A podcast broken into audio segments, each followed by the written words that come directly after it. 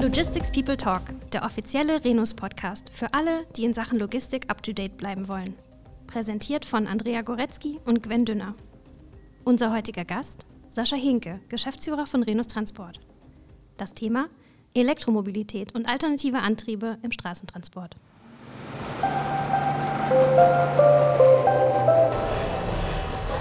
Hallo und herzlich willkommen zu Logistics People Talk, dem Podcast der Renus-Gruppe. Mein Name ist Andrea Goretzky und neben mir am Mikro sitzt meine wunderbare Kollegin Gwendolyn Dünner. Ganz herzlich begrüßen möchten wir unseren heutigen Studiogast Sascha Henke, Geschäftsführer der Renus Transport. Trotz erschwerter Bedingungen durch Corona hat er heute den Weg zu uns gefunden, um uns einen Einblick in die Welt der alternativen Antriebe zu geben und uns zu verraten, wie der aktuelle Entwicklungsstand derzeit ist und was die Renus als einer der führenden Logistikdienstleister in diesem Bereich schon tut. Hallo Herr Henke, herzlich willkommen und vielen Dank, dass Sie heute hier sind. Ja, hallo, guten Morgen. Äh, vielen Dank für die Einladung. Endlich mal wieder ein Präsenztermin, wenn auch unter erschwerten Bedingungen. Wir sitzen weit auseinander, aber es ist schön, mal wieder in Holzwickede zu sein. Äh, durch Corona war ich, war ich dieses Jahr wenig hier. Wir freuen uns, dass Sie da sind. Bevor wir ins Thema einsteigen wollen, möchten wir Sie gerne ein wenig besser kennenlernen und äh, uns für unser Gespräch ein bisschen warm machen. Ähm, da würden wir gerne einige Entweder-Oder-Fragen stellen, die Sie einfach so ganz locker von der Leber weg und aus dem Bauch heraus beantworten. Machen Sie da mit? Wäre schön, wenn ich die vorher gehabt hätte, aber mache ich mit. dann ist es ja nicht mehr, genau, dann ist es ja nicht mehr locker aus dem Bauch heraus. Okay, dann äh, legen wir mal los. Pasta oder Pizza? Pasta. Berge oder Strand? Strand. Aston Martin oder Porsche? Porsche. das war klar. Bier oder Wein? Ähm, oh, das ist situationsabhängig. Gerne oh, Wein. Okay. Hund oder Katze? Ähm, weder noch, wir haben kein Haustier. Ähm, tatsächlich nicht, aber wenn, dann Hund. Okay. Kreuzfahrt oder Roadtrip? Äh, Roadtrip. Burger oder Bratwurst? Bratwurst. Jazz oder Rock? Rock. Süß oder salzig? Äh, salzig. Brief oder E-Mail? E-Mail. Super, vielen Dank. ich bin ganz froh, dass Sie gerade gesagt haben Roadtrip, weil das erleichtert mir jetzt nämlich die Überleitung. genau. Als wäre es geplant gewesen. Als wäre es geplant gewesen, genau. Ähm, ja, wenn Sie das nicht geantwortet hätten, hätte uns auch alles andere überrascht. Schließlich dreht sich Ihr berufliches Leben ja darum, äh, dafür zu sorgen, dass Warenströme über unsere Straßen unterwegs sind. Erzählen Sie mal. Sie sind seit 2004 bei der Renus in verschiedensten Positionen tätig. Das ist ja, ja, das sind 16 Jahre, ganz schön lange Zeit. Können Sie uns ein bisschen was zu Ihrem Werdegang erzählen und darüber, was Sie seit damals mit der Renus verbindet? Ja, ich habe äh, ganz klassisch Speditionskaufmann gelernt und äh, bin von einem kleinen Familienunternehmen in ein großes Familienunternehmen gekommen. Was mich verbindet mit der Renus ist zum Beispiel das, das Familiending. Ähm, das fällt mir immer spontan ein. Das wird zugegebenermaßen immer schwieriger äh, aufgrund der Größe, die wir haben. Aber ich sehe das so ein bisschen als unsere Aufgabe, dass wir es auch weiter transportieren an neue Kollegen oder wenn wir, wenn wir Zukäufe tätigen und da kommen ganz außenstehende Kollegen rein, ähm, dass, dass, dass wir das weiter leben müssen. Ich mag diese kurzen Entscheidungswege nach wie vor. Oder umgekehrt gesagt, äh, mich nerven diese, diese großen Hierarchien und die langen Entscheidungen. Äh, das habe ich aus meinem Ausbildungsbetrieb damals so erleben müssen und dafür mhm. war von, für, äh, für, mich von vornherein klar, dass ich das so nicht möchte. Und darum bin ich dann seit 2004 ähm, hier eingetreten, habe zunächst die damalige Renus Fering, einen Restholzlogistiker, verantworten dürfen und relativ kurze Zeit später kam dann der, der Rotbereich dazu oder die Verantwortung mhm. für den Rotbereich. Was verbindet mich noch damit? Kontinuität fällt mir immer ein. Ich selber 16 Jahre, Frau Goretzky, Sie auch schon neun. Ja, das stimmt. Wenn man das, das stimmt, das ist schon... Nee, jetzt Spaß beiseite. Ähm, man muss sich nicht alle Nase lang an einen neuen, sagen wir mal, Finanzgeschäftsführer gewöhnen. Christian Ruppert ist ein verlässlicher, langer Partner. Diese Kontinuität, meine beiden Geschäftsführungskollegen, äh, Thomas Maaßen und Dirk Gemmer, kenne ich genau seit äh, 2004. Dann weiß man, wie man tickt. Man äh, weiß ganz genau, äh, wie, wie, der andere reagiert. Das ist sehr respektvoll miteinander und ähm, das gehört auch zur Kontinuität, dass ich Partner an meiner Seite habe in der Geschäftsführung, die total verlässlich sind und, und große Experten in ihrem Bereich. Ja. Was haben wir noch? Ähm, dritter Punkt ist, der mich immer wieder beeindruckt, äh, wenn, wir, wenn wir etwas lesen, auch von euch, dass wir äh, eine Vielfalt an Produkten haben.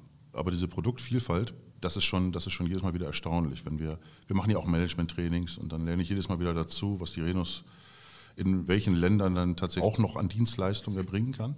Jetzt könnte man meinen, als Außenstehender, die können ja nichts richtig. Wenn die so viel äh, durcheinander wuseln, dann äh, sind das keine Spezialisten oder keine Fachleute. Wir haben vor zwei oder drei Jahren haben wir uns mal übers Wochenende eingeschlossen mit meinem Führungsteam im Brautbereich und haben so ein bisschen Strategie gemacht und haben das versucht mal zu formulieren. Und das war, ein Kollege hat das sehr treffend gemacht. Wir waren dann auf einmal bei der Leichtathletik beim Zehnkampf. Sind wir eigentlich ein Mehrkampfladen? Und da habe ich gesagt, nein, das sind wir nicht, weil ein Zehnkämpfer kann nichts richtig gut. Der kann alles ein bisschen. Mhm. Ja? Sind wir zehn Einzelkämpfer, das sind wir auch nicht. Dann würden wir nicht nach rechts und links gucken. Wir haben in der Transportgeschäftsführung mittlerweile den Bereich Schifffahrt und Bahn und Lkw zusammengelegt. Natürlich gucken wir nach rechts und links ne, und sind keine Egoisten. Also haben wir gesagt, wir sind zehn Spezialisten, die gemeinsam einen Zehnkampf machen. Das ist, glaube ich, auch das Erfolgsrezept. Ähm, und, und äh, so kannst du diese Produktvielfalt äh, unter einen Hut bringen. Das, das sind so die drei Sachen, die mich dann äh, die mir spontan immer zur Renus einfallen, wenn mich Kollegen oder Freunde fragen oder Bekannte oder Familie. Und wo wir auch gerade von der Kontinuität und den neuen Themen sprechen. Ich meine, es geht ja nicht nur darum, dass man alles so weitermacht, wie es bisher war, sondern dass man sich natürlich auch über den Tellerrand hinaus weiterentwickelt. Und äh, da hat ja der Güterverkehr auf der Straße äh, in den letzten Jahren eine rasante Entwicklung ähm, genommen, angetrieben natürlich auch von den Bemühungen, das Klima zu schützen und ähm, ja auch der Tatsache, dass natürlich fossile Brennstoffe endlich sind. In verschiedenen Interviews haben Sie da in den Medien ja schon bereits davon gesprochen, dass die Renus-Gruppe in diesen Wandel halt auch mitgestaltet und ähm, ja, verschiedene alternative Antriebe für LKWs testet. Ähm, können Sie uns da einen kurzen Überblick geben, was, was haben wir da alles schon gemacht bei der Renus? Also eigentlich machen wir das schon, schon sehr lange. Wir haben, äh, als ich vor 16 Jahren dazu kam, waren wir mitten in dieser Biodiesel-Szene äh, unterwegs und, und haben äh, rumgetüftelt und die ersten Fahrzeuge, das war unheimlich lustig. Äh, also unsere Kollegen von der Saria haben eigene Biodieselraffinerien und wir haben also quasi unseren eigenen Sprit getankt, wenn man das so will. Und da war eine bestimmte Qualität, ohne dass wir hier zu technisch werden, äh, war dabei, die man äh, im Winter einfach nicht mehr in den Leitungen haben darf, weil sonst hat das geletiert, das flockt. Ja? Also das ist jetzt kein Spaß, was ich erzähle. Die LKWs hatten eine sogenannte Zweitankstrategie. Der Fahrer ist mit normalem Sprit losgefahren als der Motor warm war und die Leitungen waren durchspült, hat er irgendwann den Hebel umgelegt und ist mit diesem Biodiesel, Fettmethylester heißt der, also aus Speiseresten und so weiter, äh, ist man dann mit diesem Fettmethylester gefahren, musste wieder aussteigen, äh, kurz bevor das Fahrzeug abstellt, den Hebel wieder umlegen am Tank und äh, damit die Leitungen noch einmal mit normalem Diesel durchspült werden. Und anschließend hatten wir dann in der, nächsten Innovationsstufe einen Knopf im Auto, dann brauchte er nicht mehr aussteigen. Also wir machen das schon Anfang 2000er. Remondes, unsere Schwestern, haben das auch im, großen Stil in den Fahrzeugen gehabt. Dann gab es ein bisschen ähm, Besteuerungsthematiken, was den Biodiesel angeht. Äh, er wurde dann auf einmal genauso gesehen wie normaler Diesel. Dann war das irgendwann nicht mehr interessant. Und äh, es ging dann quasi weiter. 2011 äh, haben wir den ersten Hybrid äh, Mercedes Atego gefahren. Das war das tatsächlich erste Hybrid-Lkw-Fahrzeug der Welt. Das waren 50 Autos. Und dann hatten wir die Nummer 1 von 50 und haben dann drei Jahre lang den ersten Hybrid-LKW getestet. Ähm, dann hat äh, die Renault Home Delivery weitergemacht äh, mit dem Fuso E-Canter. Das äh, waren kleinere Fahrzeuge, eine Mercedes-Tochter aus Japan, ebenfalls über mehrere Jahre. Ja, und dann ging, nahm das ganze Fahrt auf. Ähm, und mittlerweile ist das eine, eine so spannende Zeit geworden. Ich habe jetzt gerade einen jungen Assistenten eingestellt, der bei mir am 1.4. anfängt und habe mit dem lange gesprochen und habe gesagt, wenn du vor sechs Jahren zu mir gekommen wärst, dann hätten wir über Euro 5 Umstellung auf Euro 6 Diesel oder irgendwelche langweiligen Themen gesprochen. Die Hersteller brauchten uns nicht, um Technik zu entwickeln, um einen Dieselmotor zu entwickeln, brauche ich keinen Spediteur und keinen Kunden befragen. Die haben das einfach getan und wir haben es gekauft, wie es da war. Du kommst in einer Phase, die so spannend ist, die ist, mhm. die ist mega einfach. Ne? Also was jetzt gerade passiert, wir reden über über Gas, über CNG und, und, und LNG-Fahrzeuge und dann die fossile Komponente oder doch Bio, ja, ja, wie, also die Rohstoffe dafür da, die Ressourcen. Wir haben batterieelektrische Fahrzeuge mittlerweile im Einsatz äh, und äh, auch ein anderes Hybridmodell, ein Oberleitungsfahrzeug. Wir haben äh, alle möglichen äh, Dinge, die wir ausprobieren. Bei einer holländischen Renault-Gesellschaft fahren wir HVO, das ist wieder eine Art von Biodiesel. Also ganz tot ist der Biodiesel dann doch nicht. Sie haben den Oberleitungs-LKW ja bereits erwähnt. Renault testet diese LKW-Art ja auch schon. Also ein LKW, der sowohl einen Dieselmotor besitzt als auch batterieelektrisch betrieben werden kann. Äh, auf Teststrecken dockt der LKW dann wie eine Straßenbahn an der Oberleitung an, die über der Fahrbahn läuft. Aus unserer Recherche haben wir auch bereits erfahren, dass diese Fahrzeuge später einmal keinen Dieselantrieb mehr haben sollen, sondern rein elektrisch fahren. Was passiert dann auf Strecken, die nicht durchgängig mit Oberleitungen ausgestattet sind? Also was muss noch getan werden, damit dieses System etabliert werden kann? Also erstmal wahnsinnig viel Geld ausgegeben äh. Äh, das, das, ist die Grundvoraussetzung. Nein, wir sind, nicht, wir sind nicht so weit. Es gibt kritische Stimmen äh, zu diesem System. Es gibt Menschen, die sagen, sowas haben wir schon, das heißt Eisenbahn äh, und fährt auch auf Schienen. Und äh, wir sind aber weit weg davon zu sagen, wir wollen das gesamte deutsche Autobahnnetz mit einer Oberleitung versehen. Wir als Renus. Wir sagen im ersten Moment, diese Fahrzeuge haben einen Dieselmotor, Stand heute, und einen Elektromotor. Und die haben einen Tank für Diesel und die haben eine Batterie für den Strom. Ja, und wir haben gesagt, wir machen bei diesem Test mit. Es gibt drei Teststrecken. Wir sind in, auf der A5 dabei, in der Nähe von Darmstadt-Frankfurt. Es gibt äh, Lübeck äh, da oben in der Richtung, gibt es die zweite auf der A1 und eine in Baden-Württemberg auf einer Bundesstraße. Und wir haben gesagt, wir machen mit, weil wir einfach mal gucken wollen, ob wir während der Fahrt ein solches Fahrzeug geladen bekommen, um dann in ein Ballungszentrum batterieelektrisch zu fahren. Also vor den Toren Frankfurts, vor den Toren Hamburgs. Diese Pläne, die äh, auch in den Medien rumgeistern und die Bundesregierung möchte das, das hat man uns, wir, sind im engen Austausch mit dem Verkehrsministerium, das hat man uns letzte Woche noch gesagt, die Pläne gehen tatsächlich dahin, dass äh, das Netz zu erweitern, das Oberleitungsnetz zu erweitern. Und zweitens, irgendwann nicht mehr den Diesel drunter durchfahren zu lassen, sondern wirklich äh, batterieelektrische äh, Fahrzeuge, die über die Oberleitung ge geladen werden. Werden die denn nur über die Oberleitung geladen oder gibt es da beispielsweise auch irgendwelche Ansätze, dass die, wenn es bergab geht, dass die dann auch geladen werden? Geht das? Ja, also es gibt, es gibt verschiedene Arten, wie ich einen, einen Elektromotor lade. Ja, ich kann einfach eine Steckdose stecken und äh, dann, dann lädt er über Nacht, dann braucht er nur ziemlich lang. Es gibt schnellere Systeme, es gibt halt das System über die Oberleitung. Es gibt auch ähm, das, das, das, Bremsen, das Rückgewinnen von Energie, mhm. ja, tatsächlich. Ähm, wir haben einen Kollegen, kann ich ruhig nennen, Hein Kerskens von der Contago war kürzlich äh, mit seinem Hybrid-BMW in der Werkstatt und die haben seinen Bremsverschleiß angezweifelt, weil der gar nicht mehr bremst. Also er bremst nicht mehr auf dem Bremspedal und hat deswegen kaum Abnutzung auf den, auf den Bremsbelägen, sondern das ist äh, jemand, der äh, dann tatsächlich vom Gas geht und äh, durch, das, durch den Widerstand des Motors, ohne dass wir jetzt zu technisch werden, äh, lädt dann auch die Batterie wieder auf. Mhm. Ja?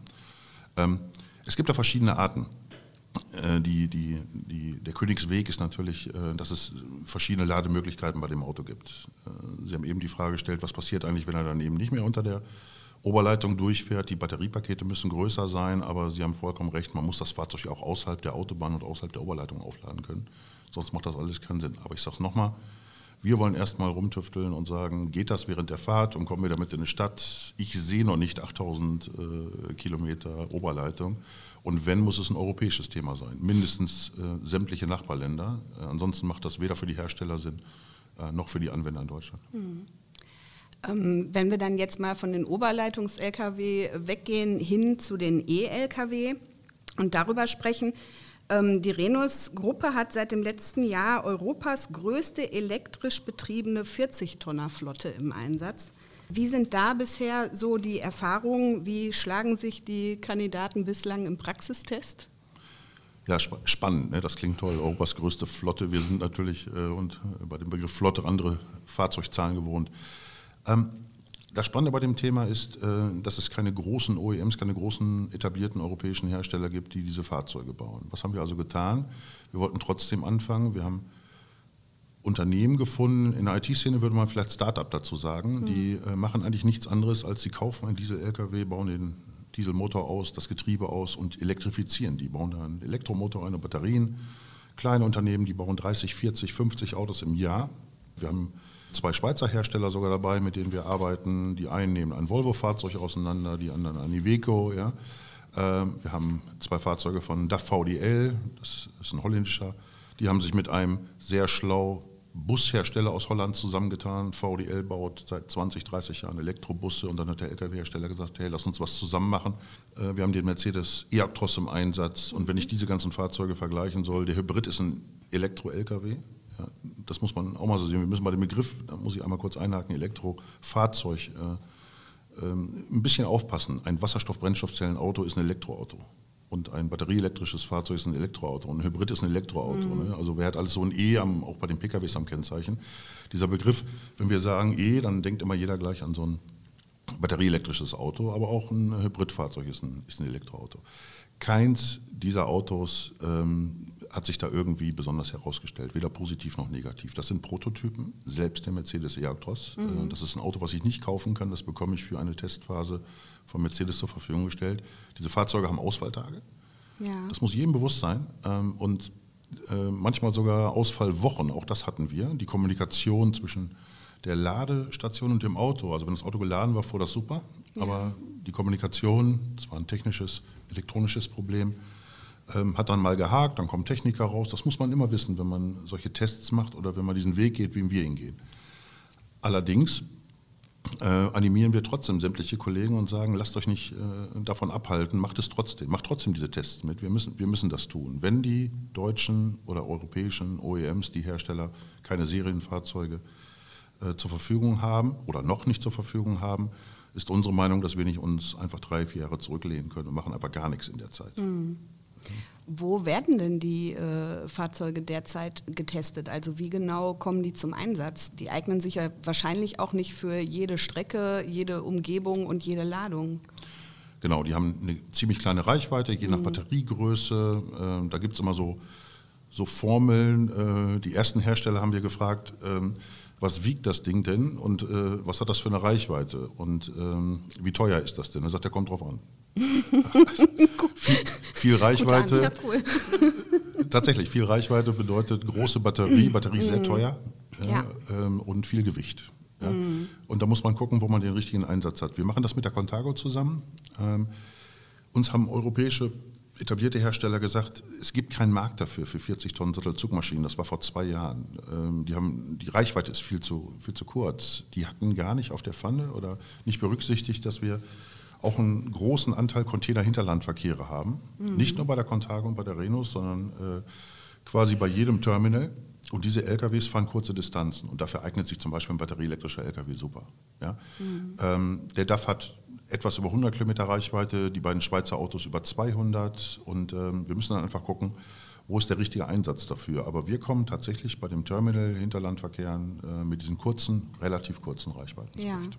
Das heißt aber auch, dass grundsätzlich für den Einsatz eine entsprechende Infrastruktur vorhanden sein muss. Das heißt, ich muss im Prinzip meine Fahrten so planen, dass ich zwischendurch entsprechende Ladezeiten einhalten kann und ich muss auch die Möglichkeit haben, dann tatsächlich vor Ort zu laden.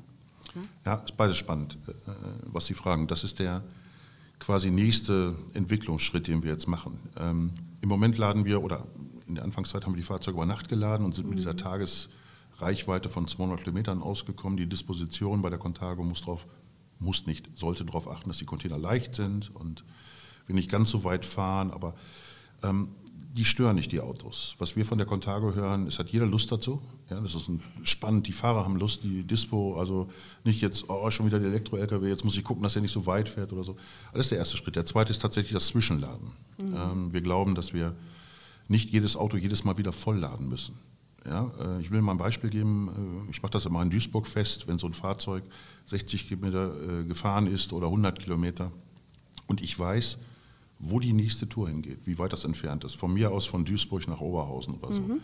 dann kann ich in der Zeit, in der kurzen Zeit, wo der Fahrer äh, ins Büro geht, seine Papiere holt, äh, vielleicht einen Kaffee trinkt, kann ich 20 Minuten laden. Das reicht für diese kurze Distanz, wenn die Ladesäule dann weiß, wo es hingeht. Das heißt, wir brauchen eine IT-Lösung zwischen dem Dispo-Tool und der Ladesäule und äh, wenn der Fahrer kommt und dockt quasi mit dem Stecker an, dann sagt die Ladesäule, hey, ich weiß, du willst nach Essen Mhm. Ich sage dir, ich lade dich 27 Minuten, eigentlich nur 20 und die sieben sind schon Reserve für einen Stau oder so und äh, dann, dann reicht das. Ich muss nicht, was ich damit sagen will, ist, ich muss nicht jedes Mal mit wahnsinniger Energie das, das Auto oder die Batterie vollladen. Ne? Ja.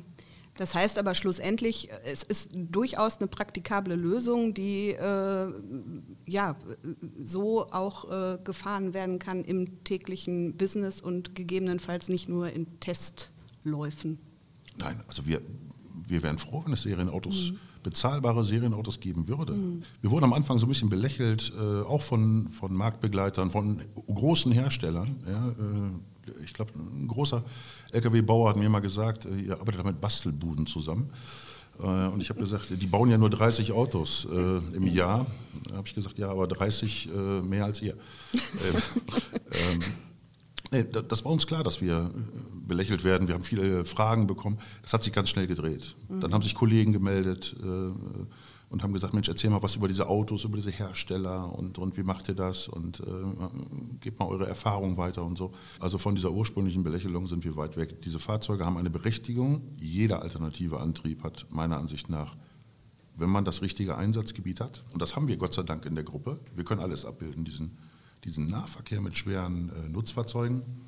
Ähm, und, und äh, für die Fernstrecke ist so ein Fahrzeug natürlich nicht geeignet. Mhm. Ja, das, äh, Distanzen von 4, 5, 600 Kilometern. Da soll irgendwann der Wasserstoff-LKW kommen. Wenn er denn gebaut wird, äh, in der Schweiz gibt es Fahrzeuge äh, von, von einem Hersteller, der heißt Hyundai. Mhm. Da sind wir wieder bei meiner Kritik an den europäischen Herstellern. Ähm, es gibt auch Firmen, die machen es einfach. Aber wir glauben, dass, dass jeder alternative Antrieb seine, seine Berechtigung mhm. hat.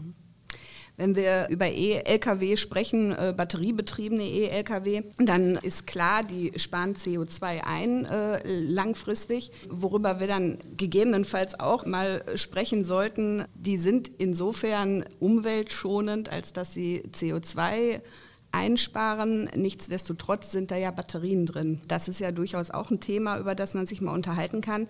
In der Vorbereitung zum Gespräch habe ich ein äh, Zitat gefunden von dem Präsidenten des Umwelt- Bundesamtes von 1991, der da schon gesagt hat, ähm, vor einer weiteren Einführung von batteriegetriebenen Elektrofahrzeugen ist deshalb eine umfassende Umweltverträglichkeitsprüfung von der Wiege bis zur Ware durchzuführen.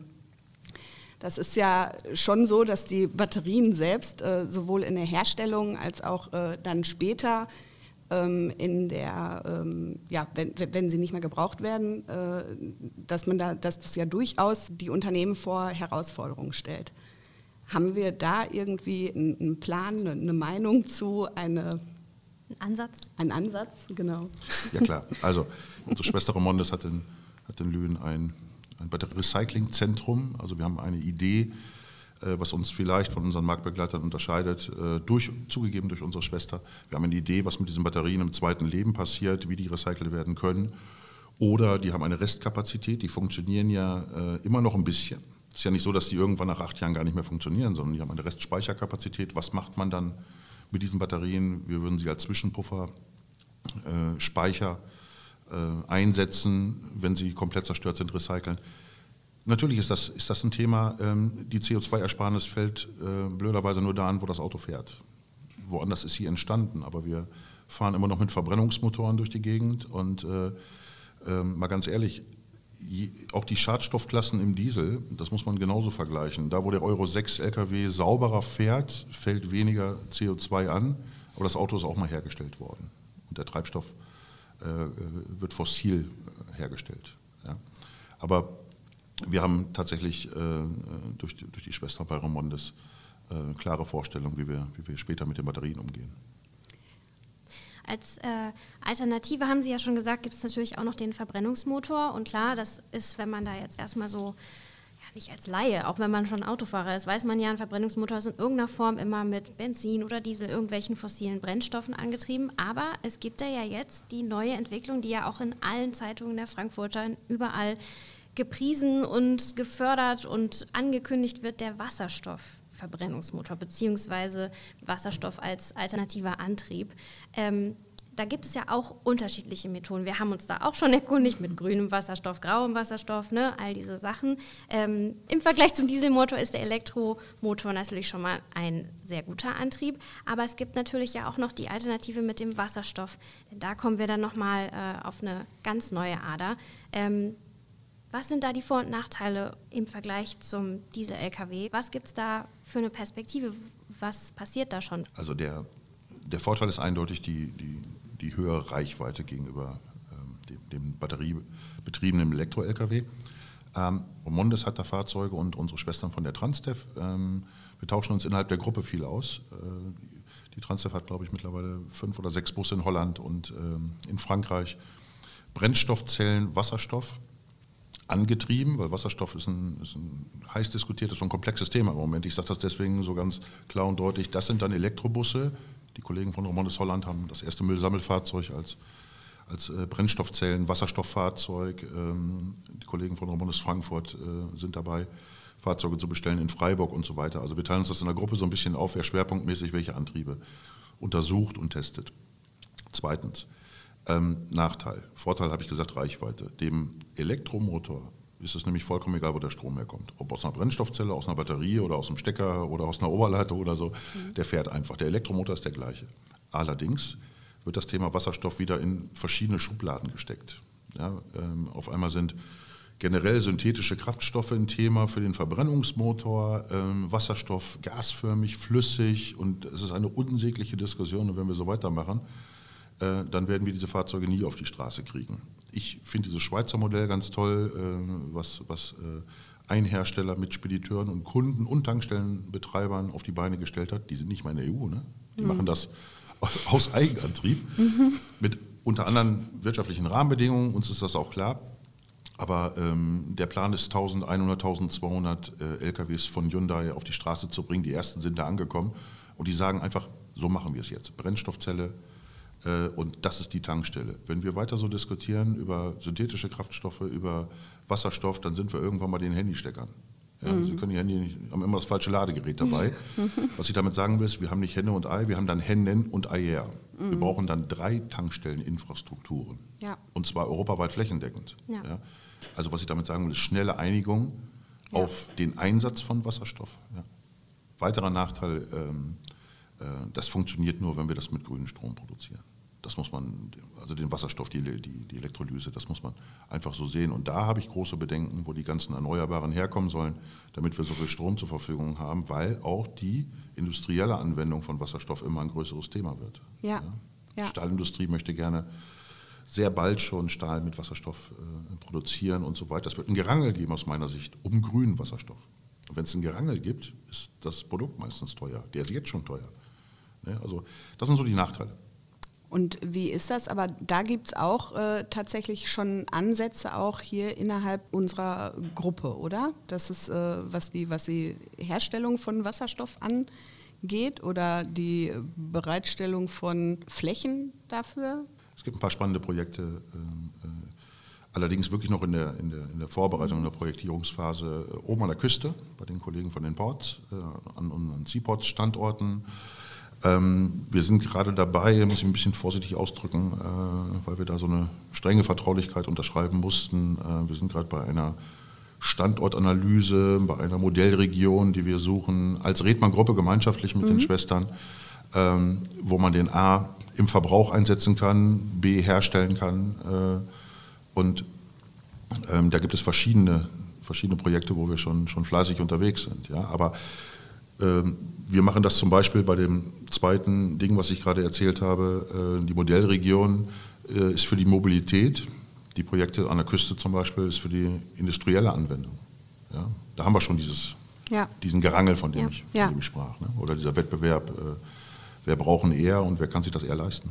Mhm. Aber habe ich das dann richtig rausgehört, dass wenn Sie sagen, da muss es jetzt eine Entscheidung geben für diesen einen Antrieb bzw. diese eine Methode und die kann dann sozusagen flächendeckend ausgebaut werden.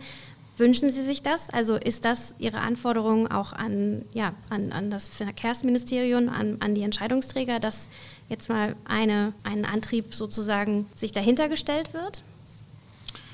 Ja klar. Ähm, wir haben ja vielleicht können wir auch kurz über Gas reden, das, weil das ein gutes Beispiel ist aus den, aus den letzten Jahren. Da haben wir gasförmig und äh, flüssig, LNG und CNG. Beides war mal fossil. Äh, es gab keine Tankstelleninfrastruktur. Ähm, dann gab es, wir haben den ersten LNG-LKW getestet in Duisburg und dann habe ich dem Hersteller gesagt, wo soll ich denn tanken? Da sagt er zu mir, ich sage, hier gibt es ja keine Tankstelle. Er sagt er in Venlo. Da habe ich gesagt, ich, ja. ich fahre ich, ich fahr todsicherlich Leerkilometer, um alternativen äh, Kraftstoff zu kriegen. Ja, das, ist schon, das war schon putzig. Und dann sagt er, ja, dann äh, beim Kollegen. Das war ein Spediteur, kann man auch nennen, Havilog, äh, Kühllogistiker, der, der viel für McDonalds tut ähm, und mit dem wir eng zusammen sind. Der hat eine Betriebstankstelle, der hat uns dann tanken lassen. Also da muss man schon Kollegen fragen, darf ich mal bei dir tanken? Mhm. Also so fing das mal ein ganzer. Dann hatten wir 20 Tankstellen in Deutschland, da haben alle gesagt, das ist immer noch zu wenig. CNG, Lkw-Tankstellen mussten auch aufgebaut werden. Ähm, und ich befürchte so ein bisschen, äh, wenn wir bei, bei, dem Thema Wasserstoff sind, äh, wenn wir uns da wieder verhaspeln, und haben da zwei, drei Lösungen, die aber zwei, drei verschiedene äh, Tankinfrastrukturen bedeuten, ähm, dann wird das, wird das Ganze wieder nichts. Das werden also wieder kleine Stückzahlen werden. Also wenn wir mal ernsthaft flächenmäßig Flotten ausrollen wollen, dann müssen wir uns da auf ein, zwei Antriebe einigen, für den Nahverkehr, für den mittellangen Fernverkehr und, und für den echten europäischen Fernverkehr. Ansonsten wird das nichts. Wir haben in Köln mittlerweile mit den Kollegen von Romondes zusammen die Möglichkeit, äh, Bio-CNG zu tanken und zwar physisch. Nicht über irgendeine so Quote, die ich kaufen kann für Stroh aus Dänemark oder so, sondern tatsächlich physisch in die Autos rein. Ähm, dann hast du das Thema Fossil weg. Mhm. Ja, beim LNG, beim flüssigen Gas, ähm, ist, so sagen uns die LNG-Kollegen, äh, ist der nächste Schritt ebenfalls über Bio-LNG nachzudenken. Es geht ja. also auch im Gasbereich weiter, dass man von dem Fossilen wegkommt. Ne? Aber wenn wir im Gasbereich zwei Sorten haben, die beide auf Bio umschwenken, CNG und LNG, ähm, dann müssen wir das beim Wasserstoff und äh, bei den Elektroantrieben genauso haben. Und dann muss aber gut sein.